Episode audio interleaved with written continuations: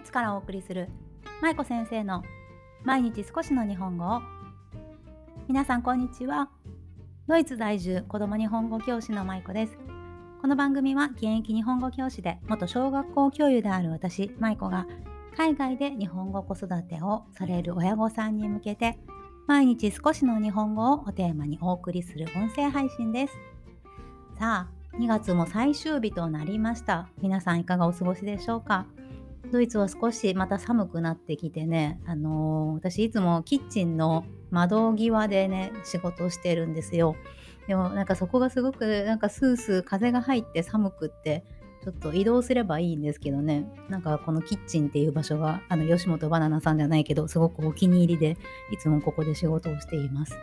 さあ、今日は何のお話かということなんですが、図書館を作るのだということで、私以前この音声配信でもお話ししたことがあるかもしれないんですが将来の目標としてこの今私が住んでいるフランクフルトというドイツの町があるんですけれどこちらの地域に図書館特に日本語の絵本を備えた図書館を作りたいということを目標の一つにしています。ただ図書館といってもそんな大きくて立派な公立図書館のようなものはできないので、まあ、家庭の中で家庭文庫という形で施設図書館というか、まあ、私が集めた絵本を地域の方にお貸しする貸し出しするような形の図書館を作りたいなっていうふうに思ってるんですね。でそのことに関してなんですけどそのことにま関連してなんですけど私が以前その、まあ、図書館を作りたいという話をねインスタグラムの方に書いたことがあるんですね何度か。そしたらその投稿だったかなストーリーだったかを読んでストーリーズだったかを読んであのフォロワーさんのお一人でうちの近所に住んでいらっしゃった方で、まあ、お会いしたことはなかったんですけどちょこちょこメッセージをやり取りさせていただいていた方があの今回日本へ本帰国しますと。あの駐在のね帯同で来られていたんですけど日本に本帰国することが決まったので舞子先生に絵本を譲りますっていうことでねご連絡をくださったんですね。それで今回45冊のあの本当にたくさんのしかもとても状態もよくってで本自体もねあの選書が素晴らしいというかすごくいい本ばっかりで、ね、そういった本を45冊もお譲りいただきました。でもうそのフォロワーさんはその時初めてお会いしてそしてもうその方は日本に帰られるということでねあのゆっくりお話しする時間はあまりなかったんですがでも素晴らしい方でなんだろうもっと早くにお会いしていればよかったなと思えるぐらいとっても素敵な方でした。本当にありがとうございます。はい、そしてですねその45冊いただいた図書館の本図書館にどうぞということでいただいた本の中でもとてもいい本がねたくさんあったんですね。でその中でも今回は4冊の本を厳選して皆さんにもねお伝えしたいなと思います。絵本って本当にたくさんあってなんだろうどれがいいのかどれがあんまり良くないのかってちょっとなかなかパッと見ではわからないんですよね。特に海外でいると、まあ、絵本を買うってすごくハードルが高くないですか？私もいつも絵本図書館のためにいろいろと本を買いあさっているんですけれどやっぱりアマゾンで買うにしても例えばブックオフで頼んであの実家に送ってもらうにしても表紙だけで選ばないといけない。またはその Amazon のレビューだったりとか他の方が書かれているブログだったりとか、まあ、そういったものをね参考にしてしか選べないっていうのはねすごくリスクも高いし失敗する可能性がねどうしてもつきまとうんですよね。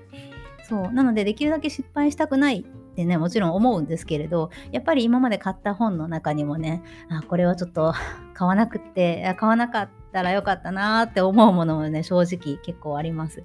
はい。でも今回譲っていただいた本は本当に素晴らしい本ばっかりだったんですよね。でその中ではい今日は4冊お伝えしたいと思います。まず1つ目は「あいうえお料理召し上がれ」あいうえお料理召し上がれという絵本です。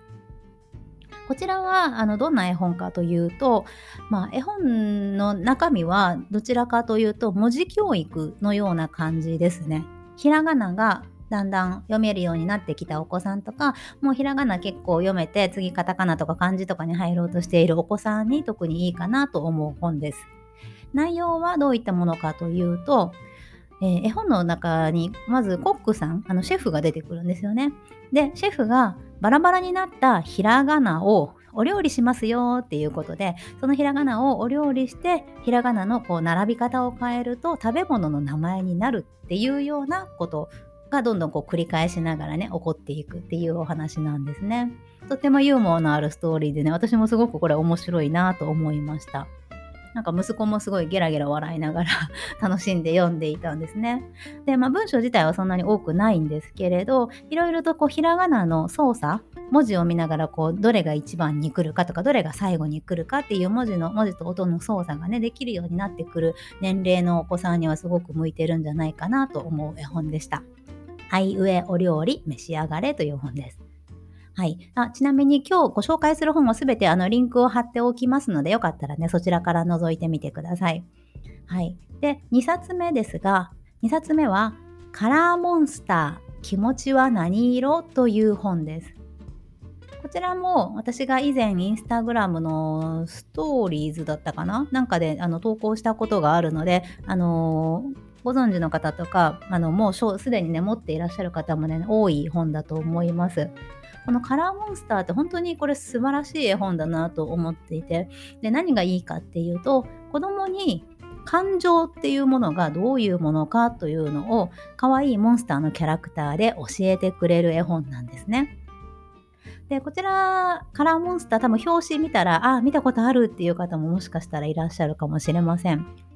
私がインスタグラムでシェアした時も、フォロワーさんの何人かがね、あの、これ私も持ってますとか、これすごくいい本ですよねとか、あと幼稚園でもね、あの、アメリカに住んでる方だったんですけど、うちの幼稚園でもね、あの、使ってましたよって、先生が読んでくれましたよって言ってくださった方もいましたし、世界中でね、愛されている本なんだなというのを感じました。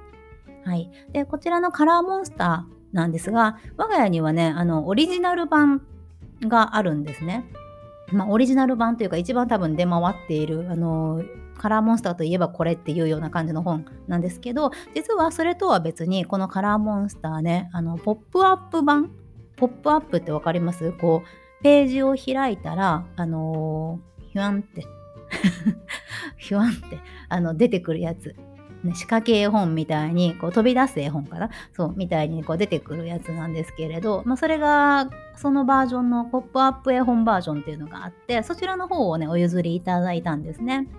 でこのオリジナル版うちにあったオリジナル版あったっていうか今もあるんですけどオリジナル版とポップアップ版もお値段も多分1000円ぐらいかな？結構違うんですけどそうそうでもこのポップアップ版がめちゃくちゃ良かったんですよね。そうで何がいいかっていうとやっぱりあの仕掛け絵本って子供ってめっちゃ好きじゃないですか。でうちの息子もね、あのー、こうページが飛び出してきたりとかちょっとめくる仕掛けがあったりとかするとねものすごい喜んで食いつくんですよね。なので、まあ、そういった仕掛けを使いながら感情怒りとか悲しみとか喜びとかそういった感情を子供に楽しく色とかあのーなんだろう短い文章でね伝えることができるっていう点ですごく本当に素晴らしい本だなと思いました。はい、でこのポップアップバージョンを私はとてもおすすめしたいんですが今回それをお譲りいただいてとっても気に入りましたという話です。はい、で3冊目ですが3冊目は「乗り物どうなっているの?」あ間違えた「乗り物どうなってるの?」乗り物どうなってるの？という絵本です。こちらはどちらかというと年齢が小さいお子さん2歳とか3歳まあ4歳ぐらいかなまでとかぐらいのお子さんに特におすすめしたい本です。これはまあタイトルにもある通り乗り物がどうなっているのかのつまり乗り物の中身乗り物ってこう外から見るとなんだろう形はわかるんだけど例えば救急車の中身がどうなってるかとか消防車の中の作りがどうなってるかとかそういうことって外からはなかなか見えませんよね。でそれを楽しく絵本で教えてくれるのがこちらの「乗り物どうなってるの?」っていう絵本です。であのさっき言ったように小さいお子さん向けなので絵本がボードブックって皆さん分かりますかね？あのちょっと固めの本。赤ちゃん絵本とかによく使われてるんですけどページがしっかりしていてね厚紙になっているあのボードブックなんですね。なので、まあ、小さいお子さんでも手に取って遊びやすいのとあとペラッとめくる仕掛けがついているのでなのでその仕掛けをめくりながら子供とあこの乗り物どうなってるのかなっていうことでね楽しみながら遊べる本です。救急車とか消防車とかあと移動販売車とかねいろんな車が出てくるのでね乗り物好きなお子さんにはとってもおすすめな本です。はい最後に4冊目ですがムッシュ・ムニエルとお月様というお話です。ムッシュ・ムニエルとお月様。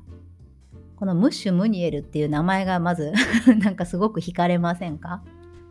で私もこの本全然知らなかったんですけど作者の方が佐々木真希さんという方なんですけれどこの方の別の本を私持っていたんですね。それでなんかあ絵が似てるなと思ったら同じ作者の方でそして今回一緒にね息子と読ませていただきました。ね、すごくねあのストーリーはあのなんどんな話かっていうとヤギの魔術師魔法使いなんですけどその魔法使いがあのお月様をね、まあ、取り戻すっていうお話なんですよね。お月様があのいろいろとね、まあ、あの亡くなったり増えたりしていくんですけど、まあ、それを取り戻すお話でとってもユニークであの面白いストーリーです。でこの本は、えー、ムッシュ・ムニエルなんですけれど、あのー、シリーズものというか、まあ、何冊かねあの同じシリーズであるみたいなのでねあの我が家もこれから買い揃えたいなと思っているんですがやっぱこうストーリーがある絵本って私惹かれるんですよね。特に最近の本って、まあ、最近の本っていう言い方するとあれですけど あの新しい本って昔の絵本と比べてどうしてもこうストーリー性があんまりない絵本とかなんかなどういう意味でこれ書いてるんだろうとかなんか最後終わりがあんまりストンと落ちなかったりとかなんかそういう本が結構最近増えてきてるような気がするんですよね。まあそのストーリーに意味を求めすぎてもあれなんですけれどやっぱりこの絵本のストーリー性が楽しめるっていうのは私が絵本を選ぶ上で結構大事にしていることなんですね。なんかよくわからない意味不明のことが起こったりとかうーんなんだろうあんまりこう前後の脈絡がなくねあの続いていく絵本とかはあんま好きじゃなくってそうだからちゃんとストーリーがしっかりあって最後のこうオチというかねちゃんとあの収集がつく 絵本に私惹かれるんですよね。でこのムッシュ・ムニュエルもねストーリーがとっても面白くてなんだろうほっこりするというか可愛い絵本なのでよかったらこちらも皆さん見てみてください。はい。で、以上、まあ、ざっくり4冊お伝えしたんですけれど、あの、さっきもお話しした通り、今日のあのキャプションのところにね、リンクすべて貼っておきますので、よかったら興味ある本覗いてみてください。どれも本当によくってね、おすすめの絵本ばっかりでした。で、本当、この、私が図書館をしたいっていうことを聞いて、いろんな方がね、あの、今までも絵本譲ってくださったりとか、あと、なんだろう、送料負担しますよって言ってくださった方とか、インスタグラムでシェアしますよって言ってくださった方とか本当にこう皆さんのあの温かいサポートのおかげで私も頑張ってやっていこうっていう気持ちにすごく慣れているんですよね。でまあ、もちろん図書館を開くなんてねあのすごく大変なことだしなかなかその一朝一夕でできることではないんですけれどやっぱりその私も子育てを始めてから、うん、初めて子供にとっての絵本の大切さ読み聞かせでのこの親子の関係性を作っていくことの大切さっていうのをすごく学んだんですよね。で特に私たち海外で住んでいるのでやっぱり日本語や本がどうしても手に入れにくい状況にあるっていうことでそれだったら私が図書館を開いたらみんなきっと ね、もっと本を借りたりとかお家で本を子供さんに読み聞かせたりとかねしやすい環境が作れるんじゃないかなと思って、はい、今目標に向かって頑張っているところです。なので、もし皆さんもお家に不要な絵本とか、もうお子さんが大きくなってね、今使っていない絵本とかがね、ありましたら、よければぜひあのお譲りいただけると本当にありがたいです、えー、詳しくはこちらのチャプターの最後、チャプターじゃないキャプションの最後につけてあるご感想質問箱のところによかったらまたコメントとかいただけたらまたこちらからご連絡させていただきますので、いただきますので、また何かありましたらぜひお知らせください。でただし、あのー、郵送の場合は、私が、あの、なんだっけ、送料をね、負担させていただきたいなと思っているんですが、ヨーロッパ以外の方だと、ちょっとね、送料がかかりすぎてしまうこともあるので、もし、あの、大量にお譲りいただけるっていうことでしたら、あの、ご相談に乗りますけれど、ちょっと、あの、少ない冊数だと難しいかもしれないので、そこだけご了承ください。はい、ということです。まあでもいずれにせよ、あのいずれにしても皆さんがいろいろとこう協力くださっていることが本当に嬉しいなと思いながら、はい、これからも目標に向かって頑張りたいと思います。はい。ということで、今日は図書館を作るのだということで、先日フォロワーさんからお譲りいただいたたくさんの絵本の中から、私が特に気に入った本をご紹介させていただきました。では、今日も最後までお聴きいただきありがとうございました。まゆこ先生の毎日少しの日本語を引き続き一緒に頑張っていきましょう。ほなまたね。